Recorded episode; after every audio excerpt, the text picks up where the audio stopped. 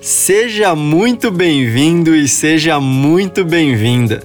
Esse é o Sem Mais Delongas. Eu sou Otávio Falcão e serei seu anfitrião nesse espaço de conversas sobre o universo do aprender. Papos de coração aberto, experiências reais e muita, muita empatia. Bora pro que interessa. Editor, roda a vinheta.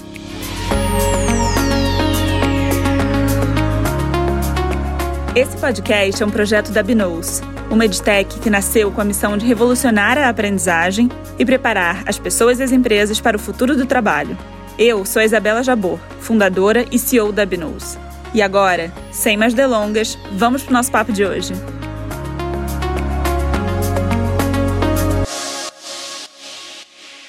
Nosso tema gira em torno da palavra conforto. Todo mundo já deve ter ouvido falar da expressão sair da zona de conforto. Mas o que é isso? E será que é isso mesmo? Afinal, aprender para você é ou deveria ser confortável? E por quê? Estou aqui com Otávio Falcão e o Douglas França. Otávio, e para você? Sim ou não? E por quê? Definitivamente a gente não precisa sair da zona de conforto para aprender. Essa é eu já quero começar com polêmicas hoje. Douglas, e para você? Eu tenho uma frase do Claudeci Ferreira que para mim ilustra bem isso, que ele diz que o saber é prazeroso, mas o aprender é doloroso. O cérebro do tolo dói e cansado procura atalhos, e o atalho economiza na lição. Bom, para mim, a resposta é sim e não. Sim, do ponto de vista da segurança psicológica e da aprendizagem, e não do ponto de vista da jornada como um todo aprender não é easygoing. Hoje vai ser paulada, cara. Hoje a conversa é boa. Hoje estou sentindo que está todo mundo quente. tá todo mundo animado hoje. Tá todo mundo preparado.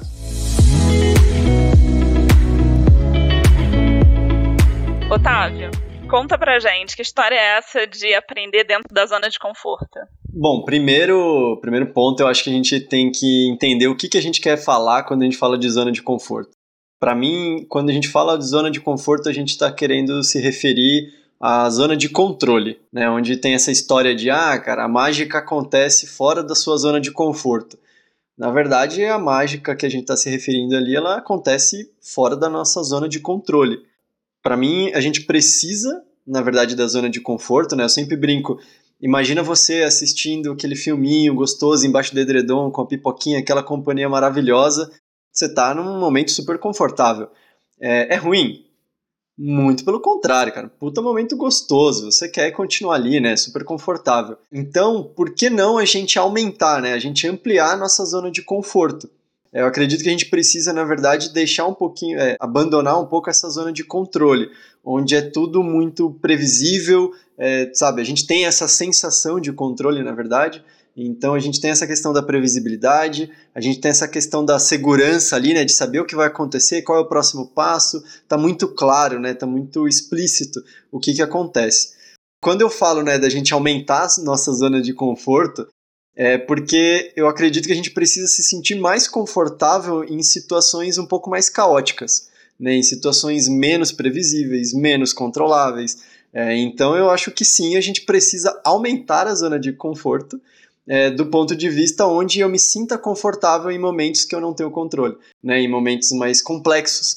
E do ponto de vista de aprendizagem, né, que é o nosso assunto principal hoje, é, a gente precisa se sentir confortável nesses atritos que a gente encontra quando a gente vai aprender. Então, de fato, não é uma situação simples, não é uma situação fluida muitas vezes, né, é uma situação muito sutil. Às vezes não, às vezes você tá uma porrada atrás de porrada e você tem que se sentir confortável em tomar porrada, levantar e continuar aprendendo. É o sentido de, de cara, quanto que você aproveita daquilo, né? Conforto, ele ficou, do meu ponto de vista, ele ficou um pouco atrelado àquela situação vagabundagem, sabe? Usando português claro, assim. Que não é bem isso, né? O conforto está naquele momento teu ali de vulnerabilidade, de, né, onde você está sem defesa, você está super tranquilo ali. É, então, para mim, é esse o ponto. A gente precisa sair da nossa zona de controle e ampliar a nossa zona de conforto. Essa é a minha contribuição polêmica para a noite de hoje. Douglas, e para você? Cara, eu acho mega interessante esse ponto que o Otávio trouxe. E eu tô refletindo um pouco sobre isso e, e assim, para mim faz todo sentido, todo sentido isso que ele tá falando. E aí, voltando um pouco para o que o Claudeci Ferreira diz, né? Eu percebo alguns pontos dessa frase dele se conectando com o que o Otávio deixou muito claro. E eu acredito sim que são dois processos em que eles, eles andam em paralelo, porém a forma com que você lida com esse processo é que vai te dizer o quanto ele vai ser prazeroso ou doloroso é, conforme você se aplica nesse processo de aprender. Então, quando o Claudeci diz que o cérebro do tolo dói e cansado ele procura atalhos, é, eu acho que é por, quando chega nessa etapa do processo é que começa a ficar doloroso, sabe? E quando você sai desse espectro e você começa a entender que o saber, sim, ele é prazeroso, apesar do processo para você chegar nesse, nesse ponto final é, do saber, do conhecimento, da aprendizagem, ele tem um fio aí condutor que às vezes ele dói um pouco porque a gente precisa sair um pouco do nosso daquele padrão que a gente que a gente é acostumado a controlar, aquele padrão que as escolas imputam sobre a gente, aquele modelo comum e tradicional, é, a gente pode encontrar sim muito prazer é, no processo de aprendizagem e literalmente estar numa zona confortável para esse processo de aprender. Bom, do lado de cá, a minha resposta é sim e não. Sim, do ponto de vista, né, como eu falei, da segurança psicológica, eu acho que do ambiente de, de aprendizagem. Então, a gente trouxer para o nosso dia a dia, né? Não tem como a gente aprender em uma situação sérios problemas, com graves é, situações ali de exposição, ou de estresse agudo. Não tem como a gente aprender de uma forma né, eficiente de um num ambiente de trabalho tóxico, onde você não, não consegue se colocar, onde você não tem espaço para trazer o seu pensamento, né, em ambientes opressores, cada vez mais te desestimulam a questionar, e aí sem questionar a gente não, não tem aprendizagem. Então eu acho que, desse ponto de vista, a gente precisa de um conforto, no momento de, seja a zona que a gente tiver, né, seja de conforto, de controle, enfim, a gente precisa desse, desses dois, dessas duas seguranças, né, do, do nosso ambiente de trabalho que propicia isso e uma segurança psicológica. Mas do ponto de vista do processo em si de aprendizagem, não, né, aí, aí eu concordo, não é, não é conforto, não é confortável, difícil, né, alguns, é, alguns momentos, como vocês falaram, a gente vai se duvidar, a gente vai encontrar desafios, barreiras, né? E aí vem toda a questão da resiliência para a gente superar isso, do comprometimento com aquela aprendizagem, o interesse genuíno que a gente tem em continuar aprendendo. Então, alguns dos significados né, da palavra conforto, para mim, não se encaixam como, de fato, uma, um momento de aprendizagem. Então, por exemplo, comodidade, tranquilo, né, são sinônimos, são coisas que definem conforto que que para mim não definem processo de aprendizagem. Né? Aprender pressupõe, como eu falei, questionar, ir além do que se sabe, aprofundar. E às vezes, na maioria delas, esse processo é duro. Né? Ainda que eu esteja trabalhando com as melhores estratégias de aprendizagem, para mim, é, não é um processo que funciona, para mim, não é um processo fácil. Senão, a gente não, não falaria tanto de resiliência. Isa, uma provocação agora, já que você está falando sobre isso. O conforto, ele normalmente está atrelado a uma coisa boa. Mas será que o desconforto, que é o que você está trazendo na, na, do ponto de vista de aprendizagem, é, ele está equivocadamente atrelado a uma coisa ruim?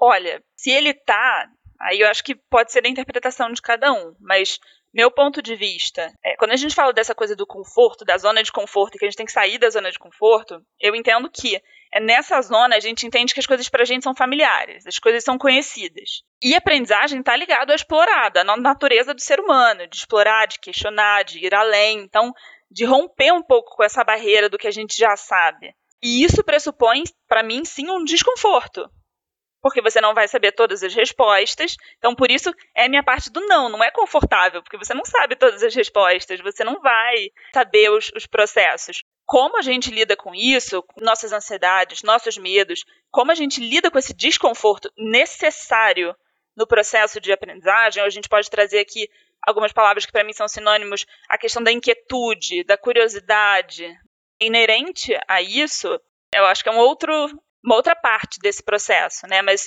certamente para mim a, a, aprendizagem pressupõe um desconforto nesse sentido, romper um pouco com o que você não sabe mesmo, e ir além. E aí sim expandir essa zona de conforto, e expandindo ela, e expandindo e expandindo, porque nessa zona aquilo já é conhecido, já é familiar. Expandir isso pressupõe um certo desconforto, pressupõe habilidades para lidar com esse desconforto. Essa questão né, de explorar em algum momento na nossa história humana, a gente ficou com uma percepção negativa sobre isso. Né? Então é, é desconfortável explorar, é desconfortável ser curioso, é desconfortável é, você ir para o desconhecido. Cara, quem inventou essa falácia, sabe? Muito pelo contrário, eu concordo plenamente contigo. Faz muito sentido, faz parte da aprendizagem. Eu, particularmente, acho que a parte mais gostosa da aprendizagem é essa, de você não ter noção do que você vai encontrar, sair explorando loucamente, mas eu não sei por que as pessoas atrelaram uma visão negativa sobre isso. E aí, consequentemente, atrelaram uma visão positiva de proteção à questão da zona de conforto, entendeu? E aí, não, bom é você ficar quietinho, protegido na sua zona de conforto. Ruim é você explorar. E aí agora a gente está incentivando as pessoas, não, bicho, sacode aí, bora fazer alguma coisa, sabe? Vamos explorar, vamos, porque é lá que a mágica acontece. Não, cara, na verdade acontece na, meio que no, no balanço entre as duas coisas, né? Uma hora você explora, aprendeu coisas novas, né? Expandiu um pouquinho teu território, seu repertório, aí você volta vê, né, processa aquilo, vê como que aquilo se ressignifica, né, como aquilo reverbera no teu, no teu contexto, e daí você continua, né, fica nesse jogral de explora, volta para casa, explora, volta para casa. É, a gente como sociedade cria uma imagem meio negativa, né, do, do explorar, ah não, ficar quietinho na sua zona de conforto é, é a parte boa. Eu percebo que isso, em parte, é culpa do modelo educacional que a gente vem construindo todos esses anos. Ele imputa na cabeça da criança, do adolescente, isso vai vir conosco como uma bagagem como adulto, quando adulto, e que, cara, o processo de aprendizagem, ao invés de ser prazeroso, ele sempre é doloroso demais para a criança, sabe? Tem algumas matérias que você pô, curtia pra caramba e para você estar naquela aula era algo incrível, era algo fantástico e já tinha outras matérias que você não gostava e você tinha que obrigatoriamente aprender aquilo, mesmo que você nunca mais fosse usar na sua vida. E aí, essa forçação de barra em você ter que aprender, se debruçar ou desenvolver é, aptidões, conhecimentos que não fazem parte do, do seu sabe, do, do, seu sentido máximo de aprender, do que você quer, isso vai causando um processo muito doloroso de aprender. E aí isso você, quando criança, e aí quando você chega, quando você é adolescente, cara, o processo mega complexo, porque várias ideias, vários conceitos, várias coisas importantes e fundamentais estão sendo construídas ali na cabeça daquele adolescente, mas ele muitas das vezes é obrigado a, a, aceitar só aquilo que está sendo escrito no quadro e pronto, acabou. Ele não tem esse processo de exploração como você levantou. É, a gente não teve isso na escola, a gente não teve isso na faculdade. É uma coisa totalmente passiva o tempo inteiro. A gente senta a bunda na cadeira, o professor vai lá no quadro, cospe o que ele diz que tem que, que a gente tem que aprender e, e dificilmente acontece uma troca. Sabe? A gente tem hoje diversos educadores que estão repensando muito de forma importante esses modelos educacionais. A gente tem diversas escolas que estão repensando o seu modo de, de ensino. A gente tem diversas metodologias. É, eu, quando buscando creche para o meu filho, pude perceber assim, diversas escolas já tentando implementar diferentes metodologias de aprendizagem, formas de, enfim, de tatear para uma criança o processo de aprender, mas a gente sabe que de forma ge geral ainda é muito engessado, ainda é muito difícil para se você conversa com uma criança, com um adolescente, você percebe que o quanto é difícil para ele, o quanto é doloroso. E, e, essa, esse ponto que você levantou, tá, eu acho sensacional, porque esse processo de exploração que nós hoje enxergamos, é, o quanto isso é importante, isso é, foi, é desenvolvido com a gente já quando criança. Então, se você observa uma criança, o processo de aprender dela ela é 100% exploratório. Só que aí, quando a gente entra na escola, isso é totalmente bloqueado pela metodologia implementada pelos sistemas governamentais de educação e tudo mais, que a gente é obrigado a seguir. Então, aí a partir disso, ou seja, todo aquele, aquele labor, aquele prazer que a gente tinha de explorar para aprender, ele vai sendo desconstruído.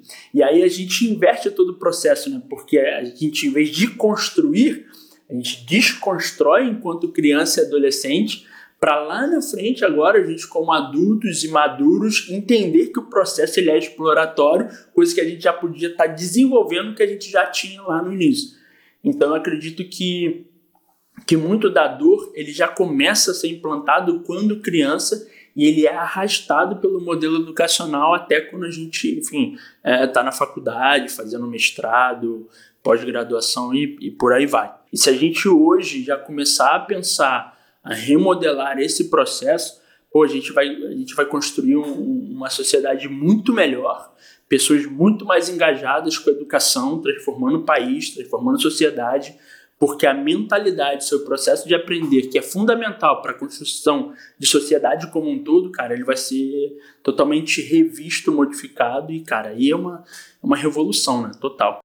E, e, é muito louco, né, cara? Porque você fala da escola, a gente vive um modelo educacional que tem seus 200, 300 anos, né? Se você pegasse uma pessoa, né, que viveu no século passado e trouxesse ela para o presente, o único lugar que ela ia se sentir conectada com o período dela é a, é a escola. Praticamente do mesmo jeito. Não mudou muito o que, que, o que era. E eu concordo com você, cara, principalmente no sentido de que, um, a metodologia ela é muito travada, né? então a gente está falando de um modelo educacional que não é tão exploratório.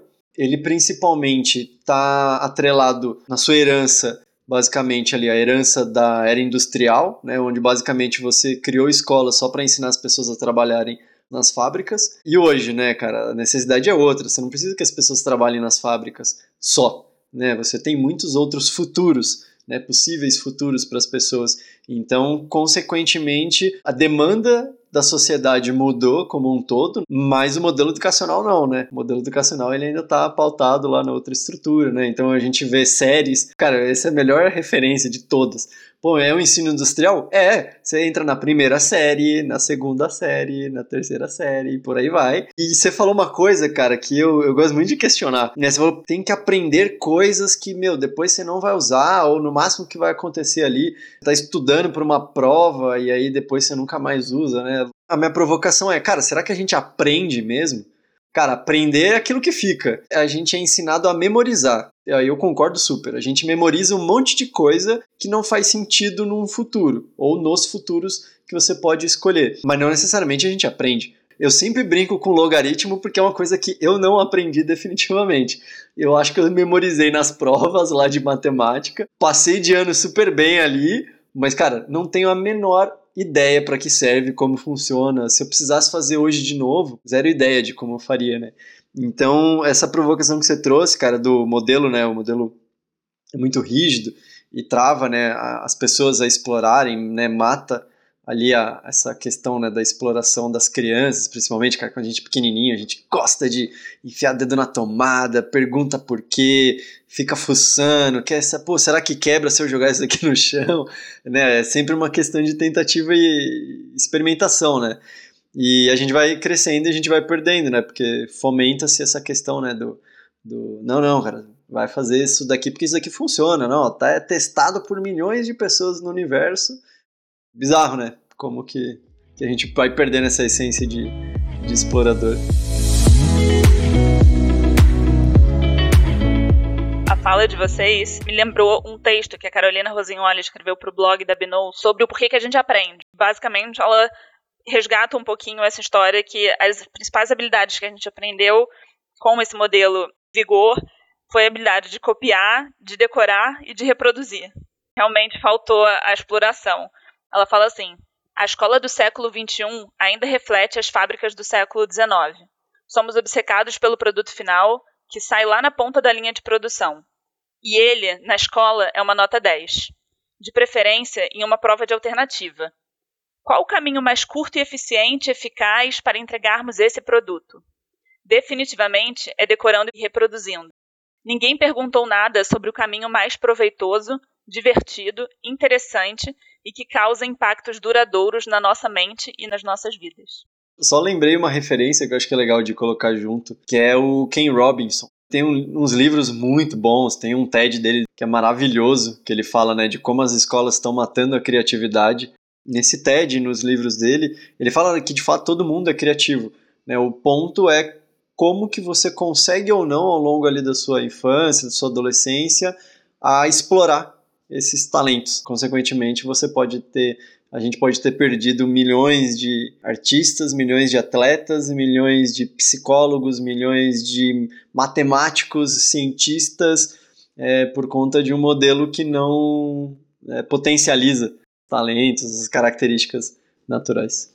Eu tento me manter exploradora. Talvez se eu fosse colocar o, o principal processo que eu venho para literalmente conseguir explorar e aprender mais e mais, é resgatando a tentativa e erro. É resgatando a importância da gente pensar, conceber ideias, testar essas ideias e aprender com essas ideias. Que esse aprendizado, ele pode significar um erro ou um sucesso, mas acima de tudo ele é um outro aprendizado. Né? Ou seja, com tentativas e erros, a gente vai expandindo essa zona de conforto, né? A gente vai ganhando um pouquinho mais de repertório, a gente vai entendendo o que, que não funciona, o que, que funciona. Na prática, isso é confortável? Não, não é confortável na prática. E aí, trazendo aqui para a própria realidade do empreendedorismo, né? Quando a gente começa a de fato colocar de pé uma ideia, um projeto, um sonho, isso precisa da tentativa e erro, né? Não só aí pela literatura de empreendedorismo, mas porque criar um negócio é aprender sobre esse negócio. Então você só consegue aprender sobre esse negócio idealizando, testando, errando e aprendendo. Tenho sentido na pele esse processo de uma forma muito prazerosa e não confortável, mas de uma forma desconfortável, porque pressupõe todas essas dúvidas, esses momentos de será que é esse o caminho? São outros sentimentos e outras sensações para mim, são inerentes do processo de aprendizagem, mas que não o definem. Elas estão ao redor desse processo, mas de forma alguma a gente pode deixar que elas definam o que é o aprender. Essa é o, o como eu hoje, né, venho tentando explorar isso e eu sempre brinco, inclusive com vocês, né, de tentar levar essa mentalidade para todos os campos da minha vida, independente de é um processo formal de aprendizagem, então estou desenvolvendo determinada habilidade. Tá bom, então eu estou aplicando o processo de tentativa e erro. Não, não. O processo de tentativa e erro é um processo, de novo, de exploração natural de todos nós. Então, dando um exemplo aqui bem tangível, né? Outro dia estava num churrasco com meu marido e ele adora cozinhar e a gente tinha comprado lulas para fazer no churrasco, era um churrasco de frutos do mar. Ele resolveu que queria fazer uma lula recheada. E a gente comprou um quilo de lula, né? E ele falou, poxa, mas eu nunca fiz é, será que vai ficar bom? Queria rechear. Só que com receio de, será que isso vai dar certo? Qual foi a primeira coisa que eu pensei na hora? Vamos testar. Vamos fazer uma lula recheada e ver se fica gostoso. Bota na brasa, vamos deixar o tempo que for, a gente corta, experimenta, se ficar bom a gente faz todo o resto da lula. Se não ficar bom a gente arruma outra forma de fazer, a gente aprende a fazer de outra forma. Naquele momento caiu a ficha do isso é aprender, isso é testar, isso é explorar, de fato, se desenvolver. Então eu acho que é, é, é por aí, nessa tentativa e erro.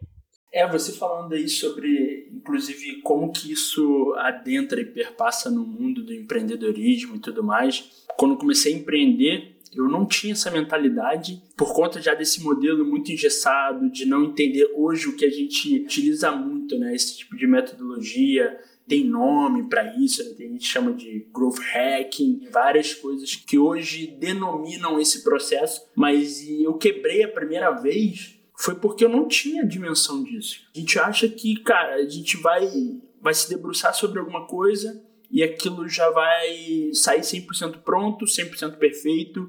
A gente não idealiza um processo de teste e validação e prototipagem, enfim, para que a gente consiga chegar e atingir aquele resultado que a gente tão, tanto almeja.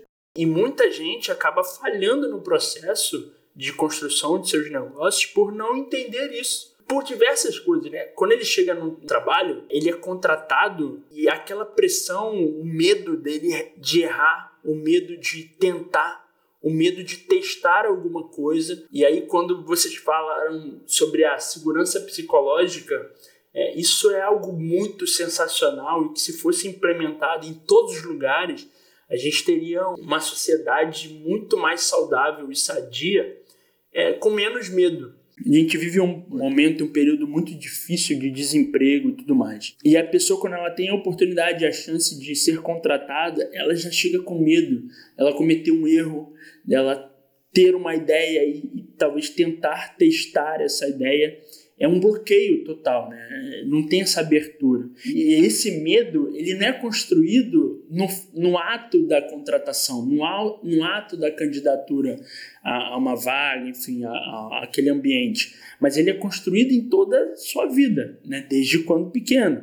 Eu passei por uma, eu vi uma situação que para mim assim foi um pouco chocante onde até uma pessoa próxima da família chegou para uma menininha, para filha, e ela brincando com as massinhas, ela pegou e foi misturar as cores da massinha. A mãe ficou furiosa porque ela foi misturar as cores da massinha. Eu entrei em choque, eu falei, mas por que, que a criança não pode misturar a, as cores da massinha? Vai ser mega interessante, ela vai ver que vai gerando outras cores e a forma com que ela chegou para dar uma bronca na criança porque ela ia misturar as massinhas. E aí eu conversava com a minha esposa depois eu falei, cara, isso para mim é muito louco. E, e aí foi engraçado porque ela, depois de um tempo, chegou na minha casa, vi que a parede do quarto do meu filho, por exemplo, era toda pintada de tinta, lápis e ela ficou louca, falou, por que, que você deixa isso? Porque eu falei, não, eu pintei junto com ele, eu tava aqui, eu fiquei todo sujo de tinta e tal, e aí vi umas fotos minhas todo sujo, eu falei, cara,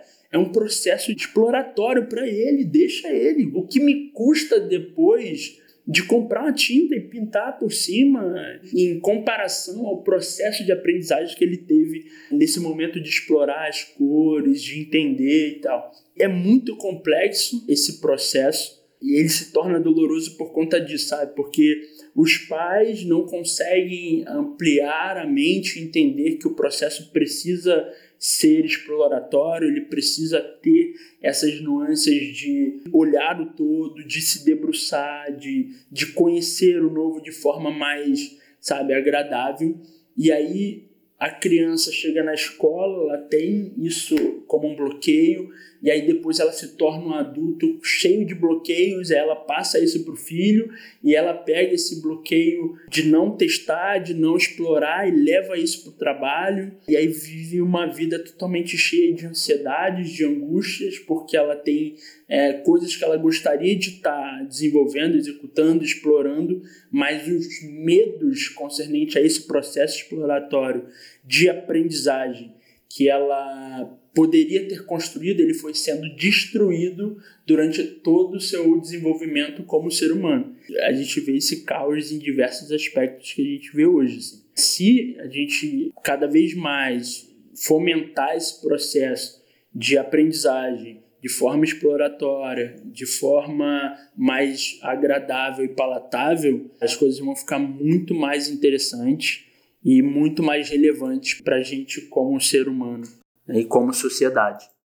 Ótimo ponto, Douglas. Você falou uma questão sobre prazer, né? A gente perde essa ideia do quão prazeroso é explorar, descobrir. Eu acho que essa questão do confortável e o prazer, na verdade, eu não usaria a palavra confortável para definir realmente o processo de aprendizagem, mas um dos atributos que eu colocaria sim é prazeroso, né? Porque prazeroso para mim tem a ver com autoconfiança, autorrealização, autoconhecimento, tem a ver com você alcançar determinados aprendizados de fato que te ajudam a se compreender, te ajudam a entender como é a melhor forma de você aprender, te ajudam a alcançar determinados desafios profissionais, que culminam numa autorrealização. Isso tudo é importante, né? Essa autoconfiança, tudo isso é importante para o processo de aprendizagem. Então, acho que prazer tem a ver com essas três palavras, né? Conforto não.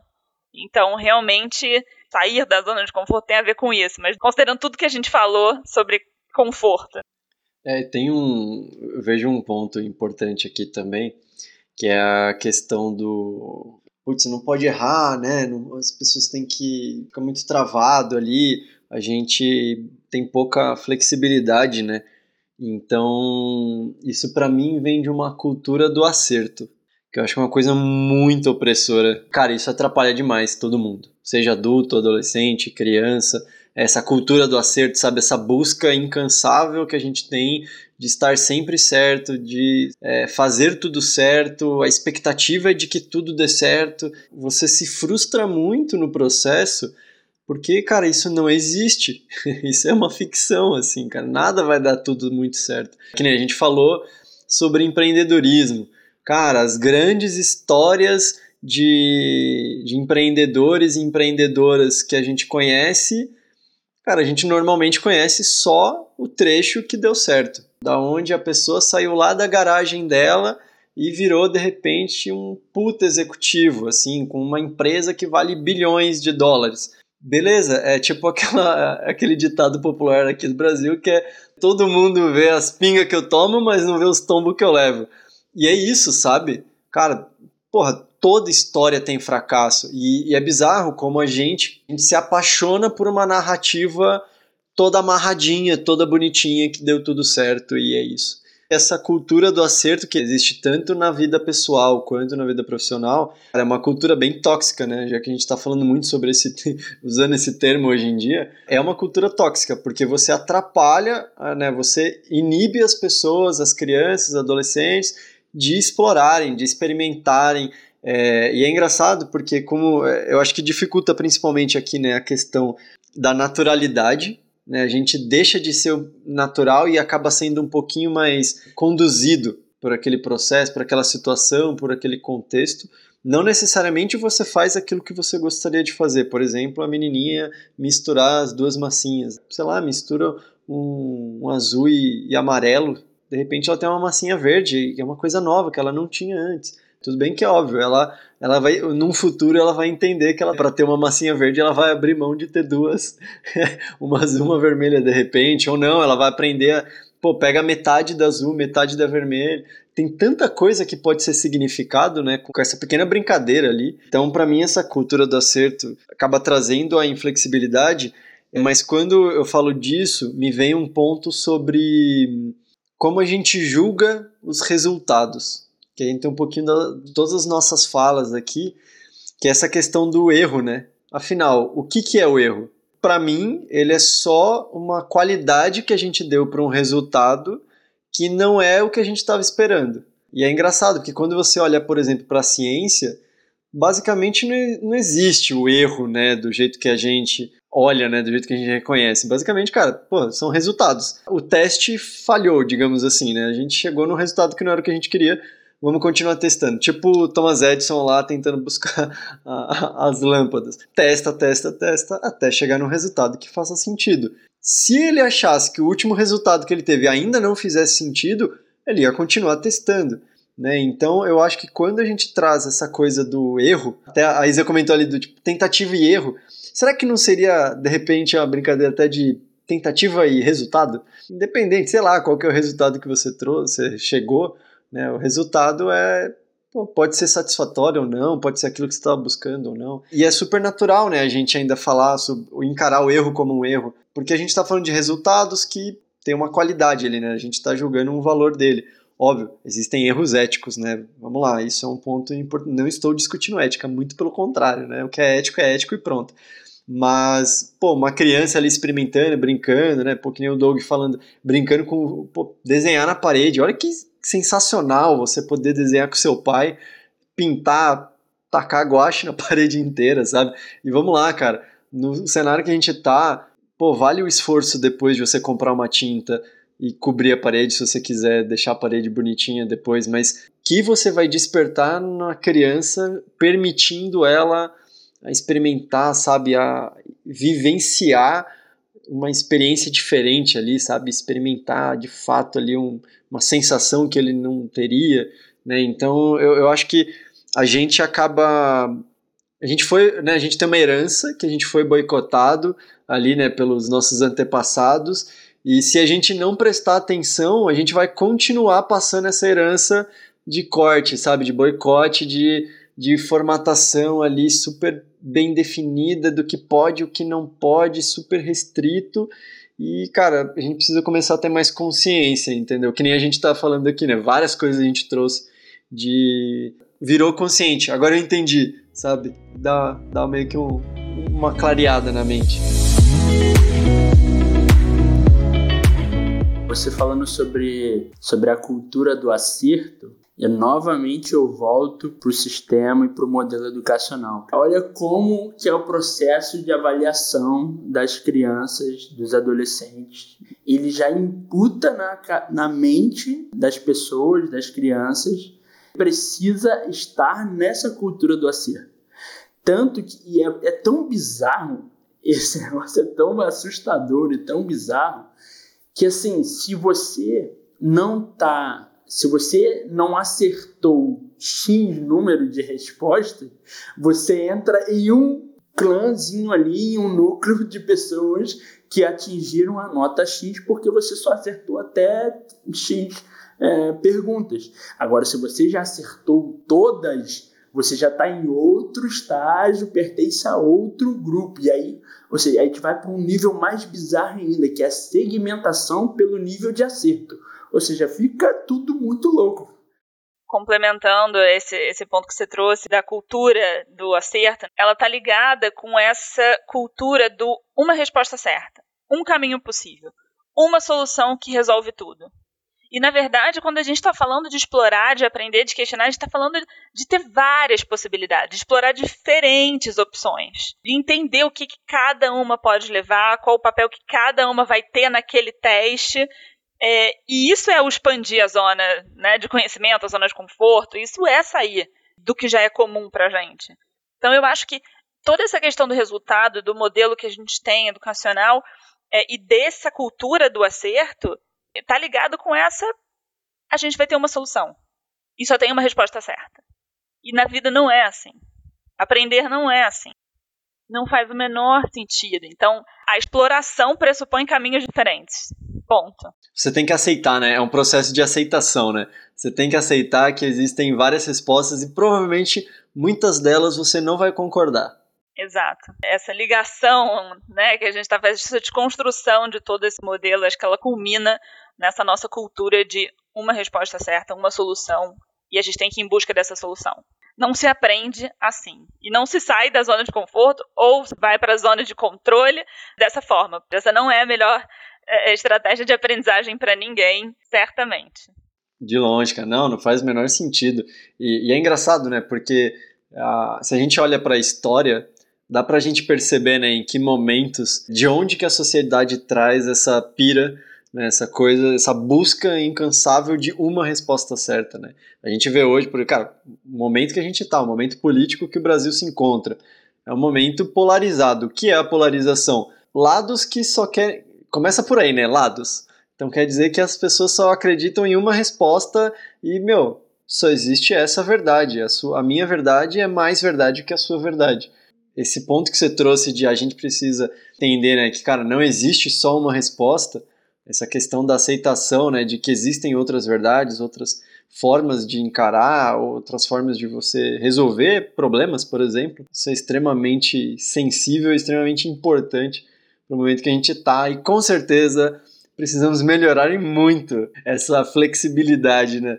Porque definitivamente a, não, como sociedade não estamos, não tiraríamos uma nota 10, como disse o Douglas agora há pouco, não, na escola da vida não passaríamos de ano, hein? Não passaríamos de ano como sociedade.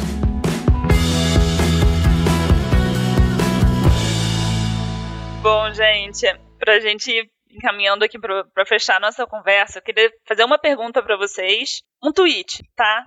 Qual foi a experiência de aprendizagem de vocês mais enriquecedora, prazerosa, a que vocês mais viram significado de longo prazo na vida de vocês? Bom, eu posso começar, cara. Para mim tem um, tem um processo de aprendizagem que eu ainda não saí, que é a terapia. Não tem processo de aprendizagem mais doloroso, gostoso, sofrimento puro, sabe? Aquela coisa de tem dia que você sai chorando, tem dia que você sai sorrindo. Definitivamente acho que é o processo mais legal de todos, assim, que eu constantemente passo. É maravilhoso, é maravilhoso, porque eu, eu gostei de uma palavra que você usou agora há pouco, que é a desconstrução. Né? Eu acho que estamos num momento onde é um momento de aprendizagem que a gente precisa aprender a desaprender o que a gente aprendeu que não está mais fazendo tanto sentido e a gente precisa reaprender de uma outra forma, que ainda não, né, talvez não exista, a gente precisa construir nesse processo. Então, a terapia para mim ela é isso, ela é um processo de constante desconstrução e construção de mim mesmo. A terapia é o melhor processo de aprendizagem que eu já passei. Um processo também assim de aprendizagem que para mim foi fundamental na minha vida e ele faz diferença até hoje é o processo de aprender a ler, né? de aprender a aprender.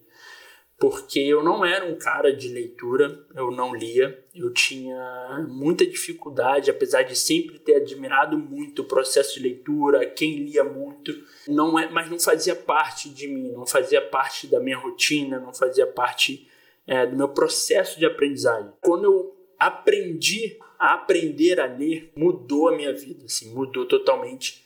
E até hoje, para mim, cada nova leitura, cada livro é um processo novo e exploratório, sabe? Onde eu vou textos que eu tinha muita dificuldade em entender e ler e que eu, cara, estacionei, eu tinha curiosidade de, de ler aquele livro, aquele texto, mas eu não tinha bagagem, não conseguia entender nada fui revisitar alguns anos depois, tem coisas que eu tô revisitando agora, sabe, é um novo explorar, assim, que eu, assim, desejo, todo mundo que vem falar comigo, fala, cara, leia, presente que eu mais gosto de dar, livros, porque para mim foi transformador, não quer dizer que vai ser para todo mundo, mas esse processo para mim foi divisor totalmente, de vidas. Ó, eu, eu aceito presentes de livro também, tá? Fica, fica à vontade. Bom, para mim, o processo mais enriquecedor ele é um processo atual, ele é um processo recente. Porque eu comecei a implementá-lo agora, mas a ideia já vinha comigo sendo mantida há um tempo, que é o processo de empreender. Né, empreender é de fato você decidir realizar, tentar. Estou literalmente tentando realizar uma ideia, um sonho, um negócio, e o processo de aprendizagem está sendo de tentativa e erro, de muitos erros e acertos, mas acima de tudo, muito prazeroso. Uma coisa que eu observo que é comum né, em todo o processo de aprendizagem é que quando ele não é solitário, ele se torna muito mais prazeroso, passa a ser mais empolgante, a gente consegue sair é, literalmente da zona de controle, entrar numa zona de conforto, porque a gente não está sozinho para o processo de empreender é fundamental, sabe? Na terapia, cara, não rola você fazer sozinho porque você só tem as suas inferências ali e você passa a ser dono daquela verdade e acabou. De novo, eu lembro do processo e do modelo educacional, ele não, não é opt-in em momento nenhum. Então, você é obrigado ali, cara. Você é obrigado. Você só recebe as informações de forma totalmente passiva, não tem uma troca. E quando esse processo de aprendizagem ele não é solitário e ele é uma via de mão dupla, a probabilidade de você ter uma assertividade muito maior ela é gigantesca. É por isso que clubes de leitura, por exemplo, existem há milhões de anos, porque quando ele não é sozinho, você consegue, sabe, ter mais assertividade no que você está aprendendo, gravar mais aquilo na sua vida como conteúdo, como informação. É, acho que se eu fosse dar uma dica, assim, tente fazer com que o seu processo de aprendizagem ele não seja solitário, sabe? Nem que seja apenas mais um, cai dentro e chame alguém para se aventurar junto com você nesse processo, mesmo que sejam temas e assuntos diferentes mas eles podem se convergir, se complementar em algum ponto. Agora eu vou trazer outra frase que eu também não lembro quem foi o autor, mentira, é uma música, que é impossível ser feliz sozinho, né, cara? Aí a gente pode fazer uma adaptação aqui com, com a licença poética, é impossível aprender sozinho. Esse é o recado de hoje. Totalmente. É impossível aprender sozinho. para fechar, vale dizer que na aprendizagem não existe A ou B, estratégia certa ou estratégia errada. Existe a estratégia que mais funciona para cada um de nós. Pessoal, muito obrigada por esse papo. Foi um prazer estar aqui discutindo mais uma pergunta nada óbvia com vocês sobre aprendizagem. Até a próxima, Otávio Douglas. Obrigada. Valeu, gente. Tchau, tchau. Tchau, tchau. Você acabou de ouvir o Sem Mais Delongas, um podcast da Binous.